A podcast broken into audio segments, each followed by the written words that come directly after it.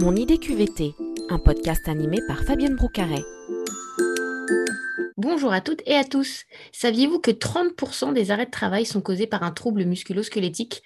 Lombalgie, syndrome du canal carpien, tendinite du genou ou de l'épaule Cette liste réveille vos douleurs? Je vous propose d'écouter les conseils de Yannick Benet, fondateur de Néoforma, ostéopathe et ergonome, pour agir en prévention et vous former de manière ludique. Bonjour Yannick. Bonjour Fabienne. On a souvent l'idée que les troubles musculosquelettiques sont réservés aux salariés qui travaillent en usine ou sur un chantier. Or, on peut en souffrir même quand on passe la journée devant son ordinateur, non? C'est vrai qu'en effet, on parle beaucoup des TMS bah, dans le secteur industriel, dans le secteur du transport, puisqu'on a des métiers physiques. Donc, on associe forcément cette douleur, les troubles musculo-squelettiques, à des métiers, euh, à des métiers physiques. Mais on s'aperçoit qu'on en retrouve aussi énormément dans le secteur tertiaire, même si les gens ne portent pas, ne, font pas d'efforts intenses. Bah, en fait, ils se retrouvent avec pas mal de petites douleurs sur différentes zones du corps. Qu'est-ce qui va faire qu'on peut souffrir euh, de, des cervicales, de lombalgie, du canal carpien? C'est la position, c'est de ne pas bouger? Qu'est-ce qui peut entraîner ces douleurs?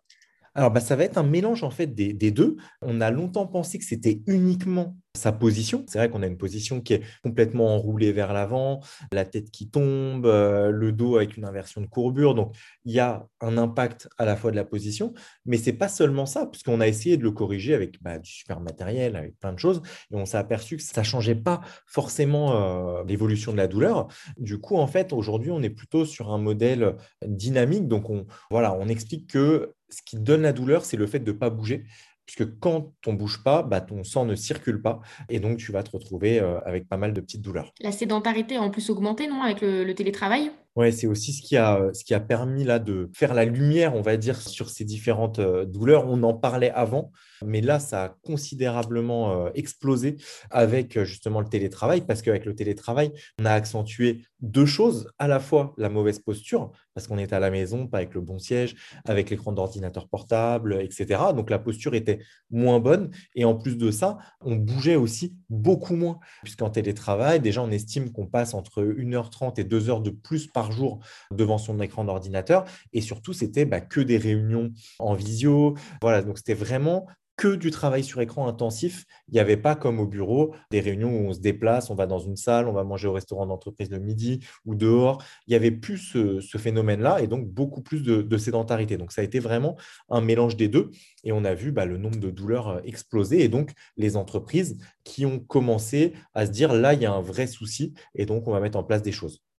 Comment on peut agir euh, concrètement, à la fois à l'échelle euh, individuelle, mais aussi euh, collective? Qu'est-ce que les, entreprises peuvent mettre en place? C'est important ce que tu dis à la fois à l'échelle collective et à la fois à l'échelle individuelle. C'est que quand on veut avoir des résultats sur ce type de douleur, en termes de prévention, c'est important de pouvoir agir sur différents niveaux. Donc au niveau collectif, avec tout ce qui va être bah, organisation du travail, le matériel, donc avec du matériel notamment bah, dynamique, donc par exemple des, bah, des bureaux assis debout, des bras, des bras porte-écran, enfin voilà, tout le matériel qui va permettre de bouger en permanence. Donc ça, c'est la première chose. Mais tout ce matériel, toute cette organisation, s'il y a des mauvaises pratiques du collaborateur en termes de réglage notamment, bah en fait, ça n'aura pas d'efficacité. Donc, de manière individuelle, l'apprentissage du pourquoi et comment régler son matériel de bureau, c'est un sujet qui est aussi très important et quelque chose qui n'était jamais fait avant. Voilà, dans la tête des gens, on s'assoit, on ne bouge pas, donc bah, il n'y a pas forcément besoin de savoir comment euh, s'installer, on n'aura jamais mal. Donc aujourd'hui, ça, c'est vraiment un point qui est très important, cette partie bah, sensibilisation des collaborateurs sur ces postures. Et aussi, ça c'est le dernier, euh, le dernier point, le dernier axe de travail plutôt individuel, c'est sur son hygiène de vie. Parce que là, ce qu'on a constaté bah, avec le télétravail, c'est qu'au niveau nutrition, ce n'était pas trop ça. Au niveau sommeil, ce n'était pas, trop ça non plus. Et au niveau activité physique, pas du tout ça.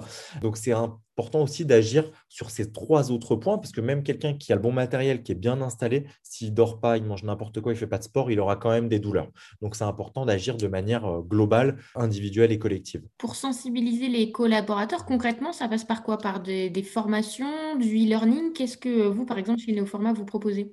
Alors, il y a plusieurs méthodes euh, d'intervention euh, aujourd'hui qu'on peut, euh, qu'on peut proposer. Le but, c'est de trouver la méthode qui correspond à l'organisation de l'entreprise et aussi aux collaborateurs de l'entreprise. Il y a plusieurs façons de, procéder. La première, sur tout ce qui va être matériel et organisation, ça peut être via des audits. Donc, c'est-à-dire que voilà, on a un, de nos ostéopathes, puisque c'est la particularité de, de Néoformat, qui va se déplacer sur site, qui va regarder les postes de travail, définir s'il y a besoin bah, de matériel, s'il y a besoin de réexpliquer sur l'installation, etc. Ça, c'est la première euh, chose qui peut aboutir ou non sur l'acquisition euh, de matériel en fonction des besoins, sachant qu'en fait, dans une grande majorité des cas, c'est surtout que les gens ne savent pas utiliser leur matériel. C'est un premier point. Ensuite, on va avoir toute la phase bah, de sensibilisation, donc là qui peut se faire soit sur de la formation présentielle, sur un format par exemple 4 heures ou 7 heures, directement sur place avec les collaborateurs, avec toute une partie euh, en salle, puis une partie sur les postes de travail. Ça peut aussi se faire quand vous avez des collaborateurs qui sont euh, partout et que c'est difficile de les réunir de manière digitale, donc avec du e-learning. Ça peut être aussi couplé e-learning présentiel, donc sur du blended learning. Ça, c'est une solution qui se fait beaucoup euh, aujourd'hui. Et ça peut aussi être fait sur, des, sur de l'événementiel, avec des journées euh, QVT, des semaines QVT, et donc là sous forme de petits ateliers qui vont euh, toucher différentes thématiques, euh, les étirements, l'installation, la relaxation, voilà, toutes les thématiques qui vont être liées justement au travail sur écran. Donc ça, on va dire que c'est nos méthodes classiques. Maintenant, on a essayé aussi d'innover, puisque c'est un sujet quand on parle d'ergonomie, les gens, l'ergonomie, sont un petit peu frileux. Qu'est-ce que c'est? Donc, il faut aussi leur donner envie. Et donc, comment est-ce qu'on a, euh, euh, réussi à leur donner envie? C'est qu'en fait, on a créé un escape game où justement bah, les collaborateurs vont rentrer euh, en immersion dans un bureau du futur pour essayer de trouver quelles sont les bonnes pratiques pour éviter les douleurs au bureau. Donc, le but, c'était vraiment d'allier à la fois l'amusement, la cohésion d'équipe et également l'apprentissage, puisque l'escape game se fait énormément en entreprise, mais vraiment uniquement pour du team building, etc.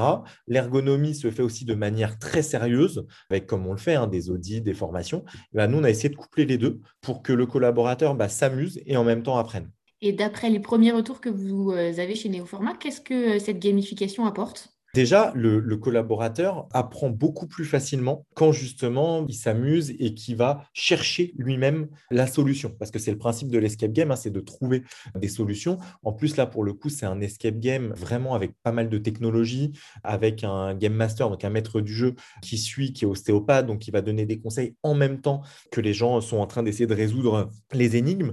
Mais c'est vraiment voilà ce côté jeu, esprit d'équipe aussi, parce que pour résoudre justement les énigmes, on a besoin souvent d'être à plusieurs, euh, etc. Donc voilà, il y a aussi ce, côté-là qui font que justement les collaborateurs passent un bon moment et en même temps apprennent.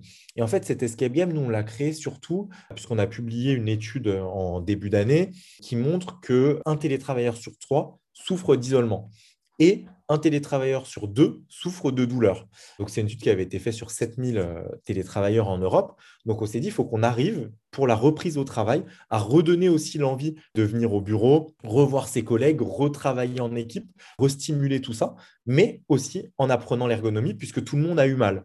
C'est comme ça qu'on a créé euh, cet escape game et on a aujourd'hui une version qui s'installe dans l'entreprise, mais on a surtout développé une version dans un camion, donc qui peut se déplacer dans n'importe quelle entreprise euh, France, sans installation, sans, euh, sans montage, démontage. Donc vraiment très très simple à, mettre en place. sur nous quand même, si euh, les salariés ne trouvent pas la solution, ils restent pas enfermés dans le camion. Ils restent enfermés dans la dans l'escape game. Non, ils ont 30 minutes pour sortir. On fait ça aussi sous forme bah, de petits concours. L'équipe qui sortira le plus vite, puisque c'est par groupe de, cinq personnes. Donc, vous avez une demi-heure pour sortir et derrière, un quart d'heure de débrief avec l'ostéopathe sur tout euh, ce qui s'est euh, tout fait pendant l'escape game. Donc, on a vraiment des super, super retours sur ce nouveau mode d'apprentissage. En plus, c'est quelque chose qui ne se faisait pas du tout, en tout cas sur l'ergonomie euh, du travail sur écran. On a vraiment des super retours avec ça. La tradition de ce podcast, pour finir, c'est de lancer un défi à nos auditeurs. Alors, qu'est-ce que tu as envie de leur demander de faire dans leur journée de travail? Alors, il y a pas mal de petits défis, mais comme je vous ai dit tout à l'heure, l'important en fait au bureau, c'est pas sa position, c'est le fait de bouger. Donc le petit défi moi que je pourrais vous donner, c'est de vous fixer en fait des objectifs en termes de pause et dans cette pause d'intégrer par exemple un petit étirement. Donc maximum une heure dans la même position. D'accord? Donc, toutes les heures, se lever, donc en se mettant des petites alertes au départ euh, pour prendre l'habitude, mais vraiment d'essayer de vous lever le plus possible. Donc, marcher ou faire un petit exercice, ça, ça sera euh, le défi du jour. Et si tout le monde arrivait à faire ce petit défi, ben, on aurait beaucoup, beaucoup moins de douleurs. C'est noté, je file faire euh, mes étirements en bon élève que je suis. Merci beaucoup Yannick. Merci Fabienne. Bonne journée, à très bientôt. À bientôt.